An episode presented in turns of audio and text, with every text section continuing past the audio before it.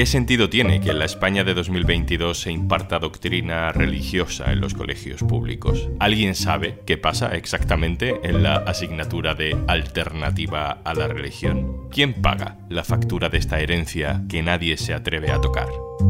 Soy Juan Luis Sánchez. Hoy en un tema al día, religión en el colegio público.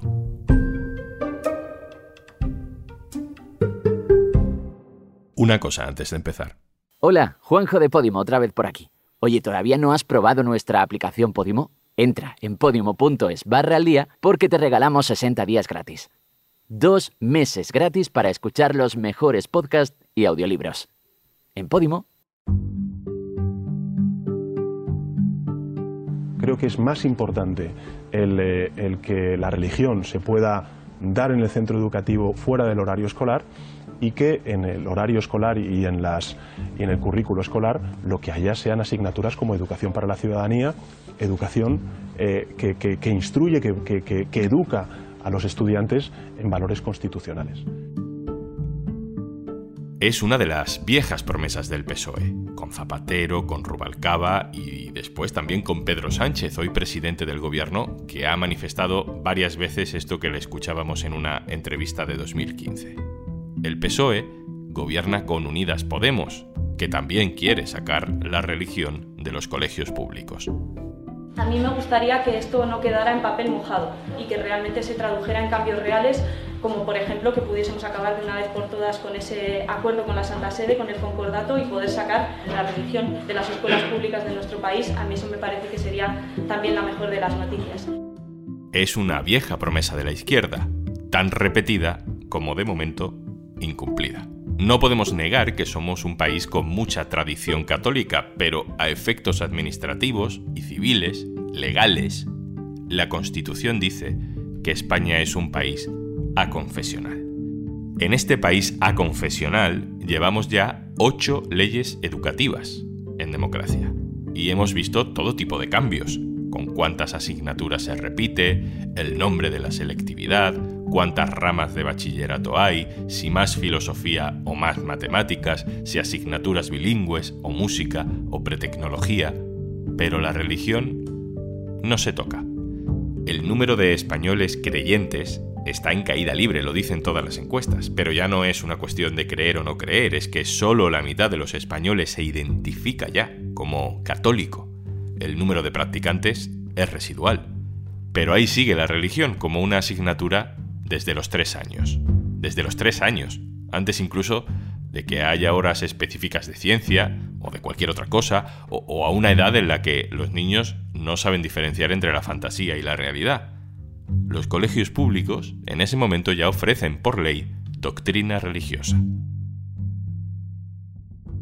Hoy vamos a volver a mirar a este melón abierto desde hace 40 años porque con la nueva ley educativa que se empieza a aplicar en este curso se siguen dando paradojas y dudas. Daniel Sánchez Caballero es el redactor del diario.es especializado en educación. Hola Dani.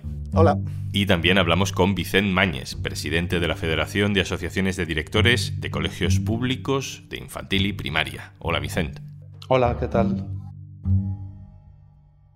La asignatura de religión empieza a darse en el primer año de educación infantil y ahí sigue la escuela secundaria hasta bachillerato. Es como una gran catequesis, Vicente. No tengo un conocimiento exhaustivo del currículum de religión, pero bueno, podría ser así. De hecho, sí que se ve un repunte significativo en los cursos de segundo, tercero, que es cuando son los cursos inminentes al alumnado que va a hacer la comunión, los que lo eligen, y ahí se ve a veces un aumento de solicitudes que en otros cursos es más reducido. En mi época, para los que hicimos exactamente eso que tú estás diciendo, quitarnos de religión al año siguiente de hacer la comunión, ya existía una asignatura alternativa. Esa asignatura, a día de hoy, ¿cómo es? Con la ley que teníamos vigente hasta el curso pasado y que seguiremos teniendo vigente este curso en los cursos pares, en segundo, cuarto y sexto, eh, tienen valores sociales y cívicos y para los alumnos que están en los cursos impares, primero, tercero y quinto, como entra en aplicación eh, la LOMLOE, recibirán atención educativa. ¿Y eso qué significa? Sigue siendo un cajón desastre, ¿no? Correcto. La atención educativa, lo que especifica el Real Decreto que establece las enseñanzas mínimas de primaria, es que se programarán los centros, que se dirigirá al desarrollo de las competencias clave, realizando proyectos que sean significativos para el alumnado o, por ejemplo, tareas de resolución colaborativa de problemas. Y también dice que se reforzará la autoestima, la autonomía, la reflexión y la responsabilidad pero que en todo caso se deberán de reforzar los aspectos transversales del currículum y que de ninguna manera se comportarán aprendizajes de contenidos curriculares eh, asociados al hecho religioso, ni, y esto es lo más importante, a cualquier otra área de la etapa. Es decir, que en atención educativa no se pueden trabajar cualquier área que ya se esté trabajando en la etapa, sino que lo que se trabaja han de ser contenidos, pues como he dicho, más transversales, transcurriculares y que no supongan un refuerzo para los alumnos que no reciben eh, la enseñanza de religión. ¿Desde el Ministerio o desde las comunidades autónomas se ha diseñado, se ha previsto algo eh, en cuanto al contenido que debe tener esa asignatura? No, no, no, no hay ninguna unidad. Se queda tan ambiguo como acabo de comentar ahora y luego las comunidades autónomas tampoco han concretado más. Las diferentes comunidades, pues todos más o menos comentamos lo mismo, que se ha quedado en ese contenido o no contenido ambiguo que prácticamente ninguna administración autonómica ha dado instrucciones complementarias para esta atención educativa y bueno, hay algunos elementos eh, curiosos como por ejemplo pues que en Extremadura habrá un docente de la plantilla de profesorado que será el encargado de coordinar la atención educativa. Esto quiere decir coordinar al resto del profesorado y de realizar la programación, es decir, que harán una programación que estará coordinada por este profesor coordinador. Eso como cosa curiosa pero en el resto de las comunidades, pues ninguna ha dado ninguna instrucción. Se remiten simplemente al Real Decreto y a que cada centro, en el ámbito de su autonomía, pues se las apañe como pueda de alguna manera. Ahora vuelvo contigo, Vicente, pero déjame que le pregunte un par de cosas a mi compañero Daniel Sánchez Caballero. Eh, Dani, ¿qué pasaría si, mm, bueno, si esta tendencia sigue adelante, que poco a poco cada vez hay menos alumnos que opten por clases de religión y en algún momento, pues en un solo centro no hubiera más de 10 alumnos, 10 familias que optasen por la asignatura de religión. ¿Se seguiría dando? Sí, como el acuerdo con la Santa Sede obliga a ofrecerla y a que se imparta si alguien la pide, en el momento en el que haya un niño en un colegio que diga yo quiero religión, hay que ponerle la clase de religión y su profesor de religión.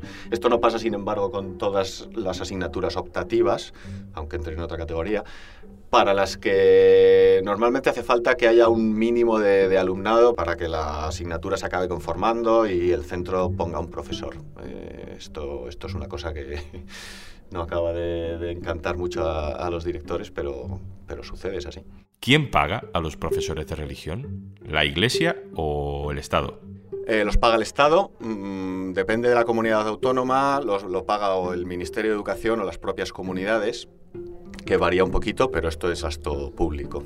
Y la vía de acceso a, ser profesor eh, de religión tiene que ver con la vía de acceso de las oposiciones de cualquier profesor, también pagado con dinero público o hay otra manera de ser profesor de religión? Eh, no, esto está todo en manos de, la Iglesia, de los, de los diferentes obispados. Tienen que cumplir unos requisitos mm, académicos, tienes que tener un, un grado en, en, magisterio para primaria o hay otras vías, como puede ser una licenciatura en, ciencias eh, religiosas, pero, pero básicamente en cuanto cumple estos requisitos ya es una designación a dedo, podríamos decir, por parte de los diferentes obispados. ¿Y cómo los elige la Iglesia? ¿Tienen algún perfil específico? Legalmente no necesitan más que los requisitos eh, académicos y de, estudios, digamos, pero es verdad que al, ser una cosa tan dependiente de los designios del, obispado, mm, sí que ellos tienden a buscar a gente, digamos, mm, no sé si, decir recta dentro del ideario católico, que, cumpla con sus dogmas y luego los propios colegios también eh, pueden poner pegas a ciertos perfiles que no se ajusten tanto a, a lo que debe ser un buen católico. Con la nueva ley educativa, ¿la religión es evaluable, cuenta para la nota media? Ahora no.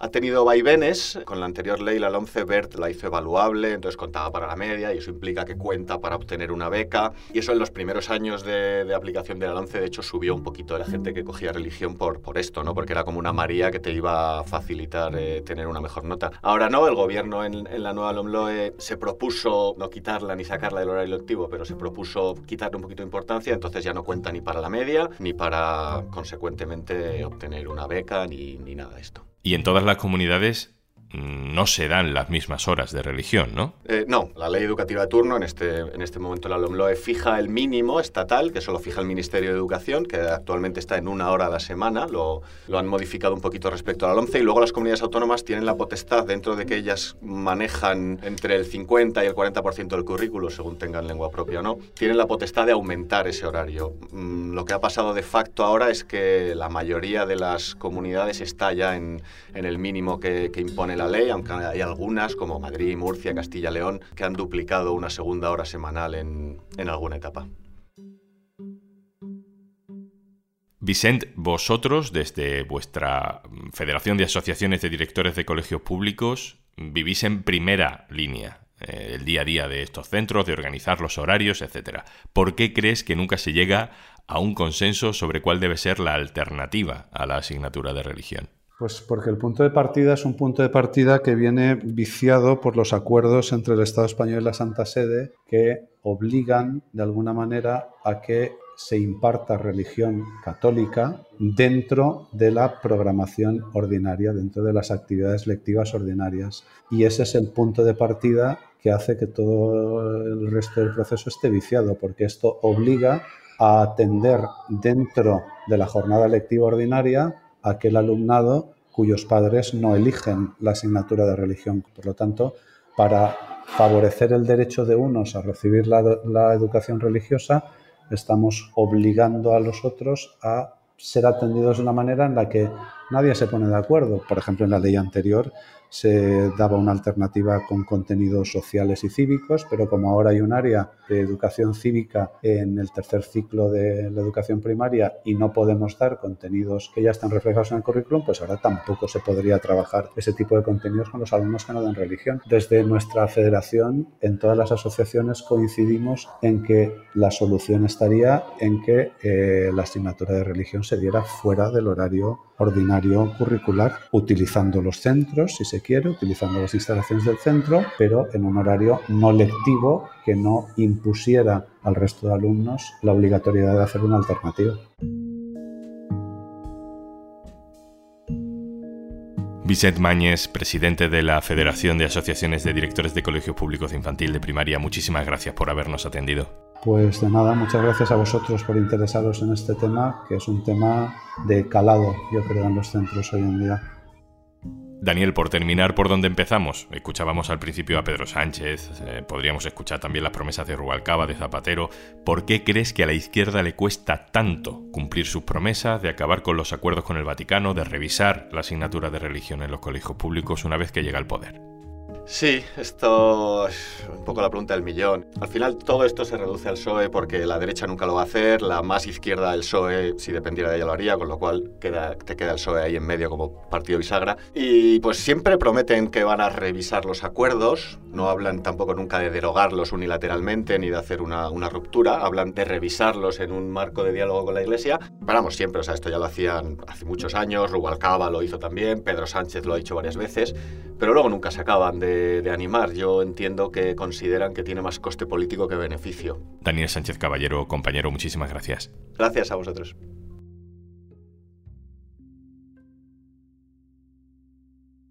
Y antes de marcharnos... 1, 2, 3, 4, 5, 6, 7... Así hasta 60. Disfruta de todos nuestros podcasts y audiolibros en podimo.es barra al día. 60 días gratis para que disfrutes de todos nuestros podcasts y audiolibros si te registras en www.podimo.es barra al día. 60 días gratis. Regístrate en podimo.es barra al día. Esto es un tema al día, el podcast del diario.es. Te puedes suscribir también a nuestra newsletter. Encontrarás el enlace en la descripción de este episodio. Este podcast lo producen Carmen Ibáñez, Marcos García Santonja e Izaskun Pérez. El montaje es de Mel Pescuezo, de Media Sector. Yo soy Juan Luis Sánchez. Mañana, otro tema.